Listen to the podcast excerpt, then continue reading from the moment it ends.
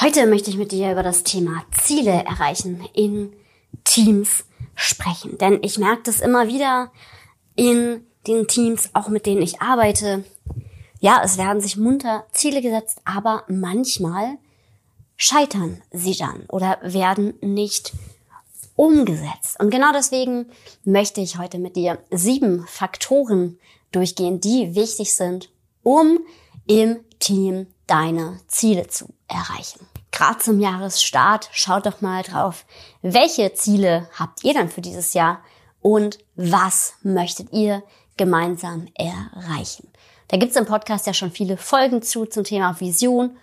Da kannst du auch noch mal reinhören. Ansonsten wünsche ich dir jetzt viel Spaß beim Zuhören und gutes Gelingen beim Ziele setzen. Go Wild, der Podcast, den du brauchst, um dein Team Spirit auf Durchstarterkurs zu bringen.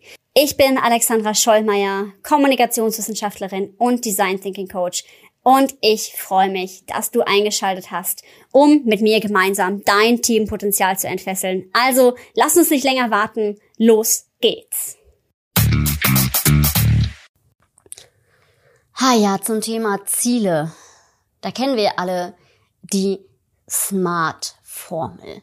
Also die fünf Buchstaben, die für Zielsetzung stehen. Heute möchte ich einmal thematisieren, warum die SMART-Formel an bestimmten Stellen hilft, aber auch nur bis zu einer bestimmten Grenze. Und deswegen heißt die Folge auch mehr als SMART und wie du in deinem Team Ziele wirklich umsetzt. Wir kennen die SMART-Methode. Ähm, Zielseite S spezifisch, M messbar, A attraktiv, R realistisch und T terminiert sein. An sich ist es ja schon mal ein gutes Ding.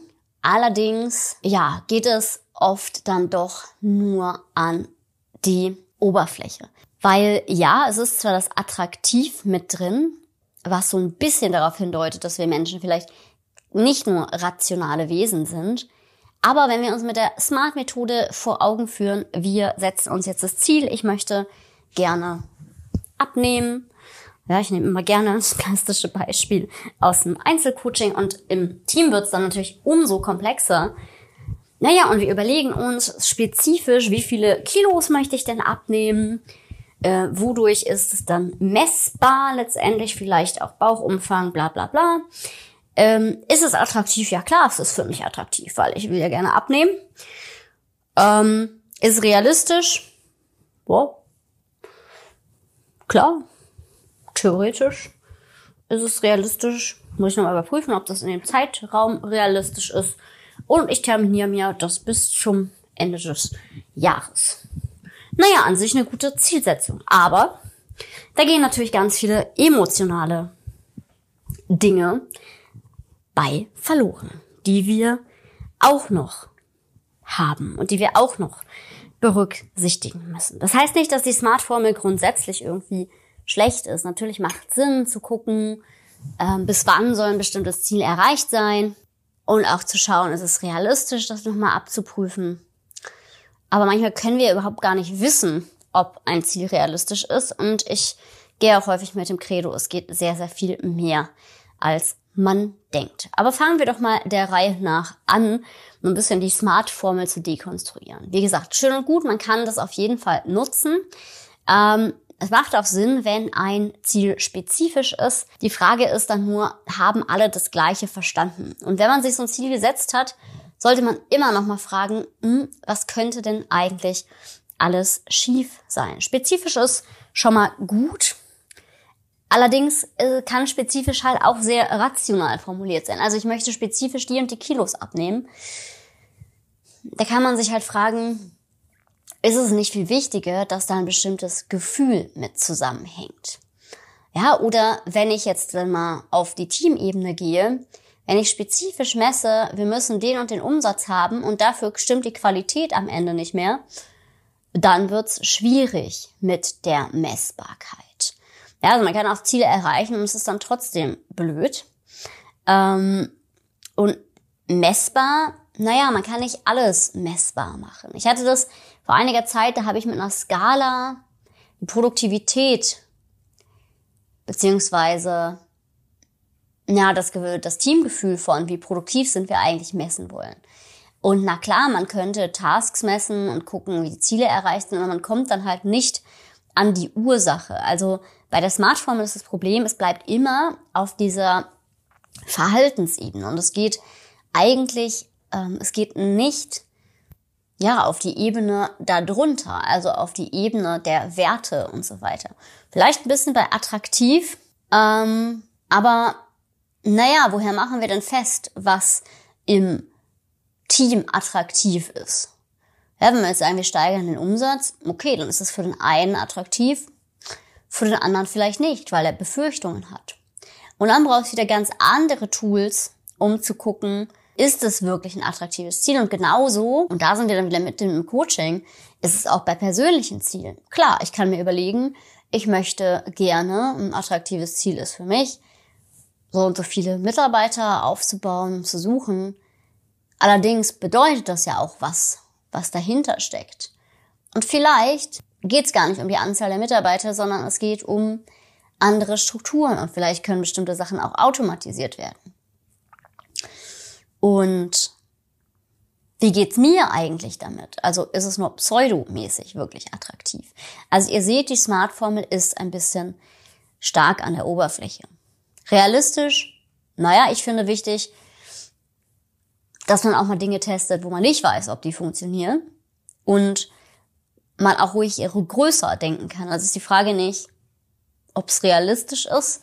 Klar, sollte theoretisch möglich sein und man kann es auch immer prüfen, ob es scheitern könnte und woran. Mm, aber auch in dem R von Smart ist ein bisschen zu wenig Dynamik für mich drin. Und dann haben wir noch das T, terminiert. Da zieht sich bei mir als jemand, der sehr mit agilen Methoden vertraut ist, so ein bisschen an bestimmten Stellen das Gefühl zusammen. Ähm, natürlich ist es super gut, wenn man einen Plan hat. Ja, und wenn man auch eine Deadline festsetzt. Also, wenn man jetzt nun gar keine Zeitziele festsetzt, wird's auch schwierig. Ähm, ja, aber agil heißt ja auch, wir wissen vielleicht gar nicht, was am Ende zu 100 Prozent feststeht. Terminiert würde so heißen, das ist auch immer irgendwann fertig. Also, wenn ich mir eine Aufgabe setze, also angenommen, wir planen jetzt gerade auch einen Online-Kurs, erzähle ich auch später noch was drüber, ähm, begleiteten. Naja, und klar, der hat Launchdatum. Das heißt aber nicht, dass der dann fertig ist, sondern der wird ja immer weiter entwickelt. Ja, das darf man halt auch nicht vergessen. Und es kann natürlich immer Dinge geben, ähm, wo man die Termine nicht einhält. Und das ist halt häufiger ja auch der, der Fall. Und wie geht man dann halt eben damit um? Ja? Und aus welchen Gründen kann man bestimmte Termine nicht einhalten? Aber klar, man sollte es natürlich trotzdem ähm, in eine zeitliche Reihenfolge bringen. Davon bin ich schon der Freund. Ja, aber bei bestimmten Change-Sachen kann man gar nicht so richtig sagen, okay, äh, ab dann sind jetzt alle Mitarbeiter happy, sondern es ist ein Prozess. Ja, und das darf man natürlich auch nicht vergessen. Das heißt, wenn man Ziele setzen möchte, darf man nicht vergessen, also gerade wenn es Prozesse sind und so weiter, ähm, es ist ein Prozess, auch neue Gewohnheiten zu etablieren. Ja, meistens klappt es halt eben nicht, wenn ich sage, so ab morgen esse ich jetzt gesund. Also bei manchen klappt das schon. Ähm, aber es ist auch ein Prozess zu sagen, hey, ich will eigentlich was für meine Gesundheit tun. Und dann ist es normal, dass es mal den einen oder anderen Tritt daneben gibt. Das heißt, auch wenn wir sagen, wir wollen unsere Kommunikation verbessern, neue Prozesse einschleifen, dann ähm, ja, fail fast and learn. Also ist es normal, dass wir auf dem Weg auch scheitern. So, was können wir denn jetzt aber machen, um Ziele besser zu setzen? Wie können wir gesundes Wachstum erzielen? Und zwar sollte man sich natürlich erstmal Ziele setzen. Und ich will auch nicht sagen, die Smart-Methode ist total schlecht. Es gibt halt nur bestimmte Fallstricke, die man beachten darf. Ähm, ja, und bei den Zielen muss man halt feststellen, ob wirklich alle committed sind. Ähm, und ja, weil nur wenn alle wirklich committed sind mit diesem Ziel, dann funktioniert das auch. Und sonst haben wir halt eben nicht die volle Power da drauf. Wir brauchen auf jeden Fall, um ein Ziel zu erreichen, Rollen- und Zielklarheit. Also wie genau soll es aussehen? Das geht schon in die Richtung auch spezifisches Ziel, aber auch wer macht was in diesem Konzept und wer trägt was zu diesem Ziel bei. Ja, und das ist eben auch ein ganz wichtiger Erfolgsfaktor, der kam auch schon in den High-Performance-Teams zum Tragen. Das heißt, genau diese beiden Faktoren brauchen wir. Also, dass ganz klar ist, wer trägt was zum Ziel bei und auch eben, dass die Person damit identifiziert ist. Erfolgsbremsen identifizieren. Ähm, ja, was könnte im Prinzip den Erfolg verhindern? Kann auch sein, dass es manchmal Menschen gibt, die eine Mission nicht mittragen. Äh, ja? Also Widerstände im Team, die einfach auftreten. Und meistens ist der Widerstand eher so, dass die Person vielleicht Angst hat vor einer Veränderung und eher noch mitgenommen werden muss. Manchmal gibt es auch den Fall, dass jemand nicht ins Team passt und dann zur Erfolgsbremse wird, aber es gibt natürlich noch ganz, ganz viele Erfolgsbremsen. Also es liegt jetzt nicht an den Menschen immer, sondern es gibt natürlich auch einfach dysfunktionale Kommunikationswege, dass es ein fehlendes digitales Tool zum Beispiel gibt. Alles Mögliche, was den Erfolgs eben Erfolg bremsen kann. Ja, also in einem Team, das ich neulich im Coaching hatte, war es zum Beispiel das technische Verständnis. Dann brauchst du immer wieder Feedback-Schleifen. Das geht auf den Prozess. Ja, also das vierte sind die Feedback-Schleifen. Also man setzt sich ein Ziel und mietet immer wieder, wo ist man on track, wo noch nicht und muss man was anpassen ähm, oder funktioniert das? Und das Ganze sollte unter der psychologischen Sicherheit stehen. Also psychologische Sicherheit, ich muss keine Angst haben, etwas zu äußern, ähm, weil es ist willkommen, dass ich Kritik äußere, dass ich ein Feedback gebe. Ich fühle mich auch in dem Team so, wie ich bin, angenommen und das alles führt zu psychologischer Sicherheit. Und das wiederum führt dazu, dass Dinge auch angesprochen werden, die nicht optimal laufen und damit auch eine optimalere Funktionalität im Team am Start ist. Genau, dann ist ein Faktor noch die Selbstwirksamkeit und der Einfluss der Menschen. Also wie viel Selbstwirksamkeit erlaube ich eigentlich ähm, den Menschen wie viel Einflussnahme haben sie auf das Gesamtgeschehen?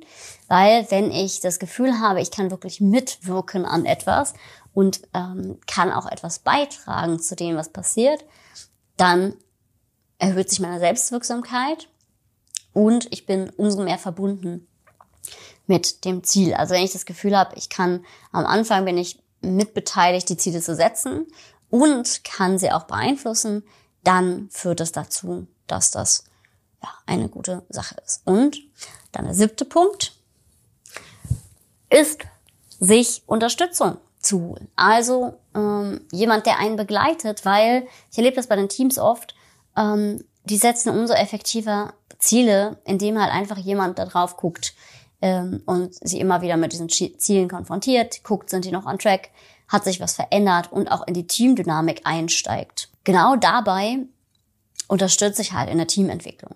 Das heißt, das macht total Sinn, wenn ihr Ziele erfolgreich erreichen wollt, dann wirklich auch nochmal einen Sparringspartner von außen zu haben. Es ist genauso wie äh, ein Fitnesscoach, der mir hilft, ähm, meine Fitnessziele zu erreichen, wobei es im Team noch komplexer ist, weil dadurch, dass ihr mh, mm, in der Führung seid, wenn ihr jetzt Führungskräfte seid zum Beispiel, könnt ihr nicht das Team coachen, wie jemand Unabhängiges das könnte. Ja, das heißt, es macht total Sinn, sich auch für ähm, die Zielsetzung und für die Begleitung und für, hey, wir brauchen mal frischen Wind, jemand anderen, sich reinzuholen. Das heißt, das sind die sieben Dinge, die euch unterstützen, Ziele umzusetzen. Also, Commitment aller beim Zielsetzen ist Punkt eins. Dann die Rollen- und Zielklarheit. Dann das dritte, die Erfolgsbremsen identifizieren, Feedbackschleifen drehen, psychologische Sicherheit aufbauen, Selbstwirksamkeit fördern und das siebte ist, sich auch vor Unterstützung nicht scheuen. Ja, wenn du jetzt Führungskraft bist und du sagst, boah, ich will auch mein Team Spirit auf Durchstarterkurs bringen, dann stehe ich dir gerne als Sparringspartner zur Verfügung. Und wir haben noch Big News. Ähm, es wird ab 1.3. eine Führungskräfteausbildung geben, wo es darum geht, deinen Team Spirit auf Durchstarterkurs zu bringen. Also was du als Führungskraft tun kannst, um dein Team effektiv weiter zu entwickeln. Und jetzt habe ich ja gerade gesagt, hm, aber Führungskraft ist kein Coach. Nee, aber Führungskraft kann in ihrer Rolle als Führung durch Coaching-Tools auch ihr Team sehr, sehr gut weiterentwickeln. Und ich habe recht viele Führungskräfte, hm, die von mir Tools an die Hand bekommen und deren Team ich begleite, so dass es optimal Hand in Hand geht, dass sie selbst auch auf dem Weg ihr Team weiter unterstützen können. Und ja, damit auch den Team Booster zünden können. Das heißt, wenn du sagst, boah, ja, ich brauche eigentlich coole Leadership Tools, es geht auch um psychologische Sicherheit, es geht um emotionale Intelligenz und all das, was du brauchst, ja, um als Führungskraft von morgen zu bestehen, dann schau gerne rein. Wir verlinken dir den Link in den Show Notes und ja, ich freue mich, wenn du dabei bist. Es gibt acht Plätze und wir haben halt ein Special Lounge-Preis. Der wird nie wieder so günstig sein wie jetzt. Also schlag zu. Äh, maximal acht Plätze. Ja, ich freue mich, wenn du dabei bist. Und ansonsten verbleibe ich wie immer mit sei mutig und hab wilde Ideen. Bis zum nächsten Mal.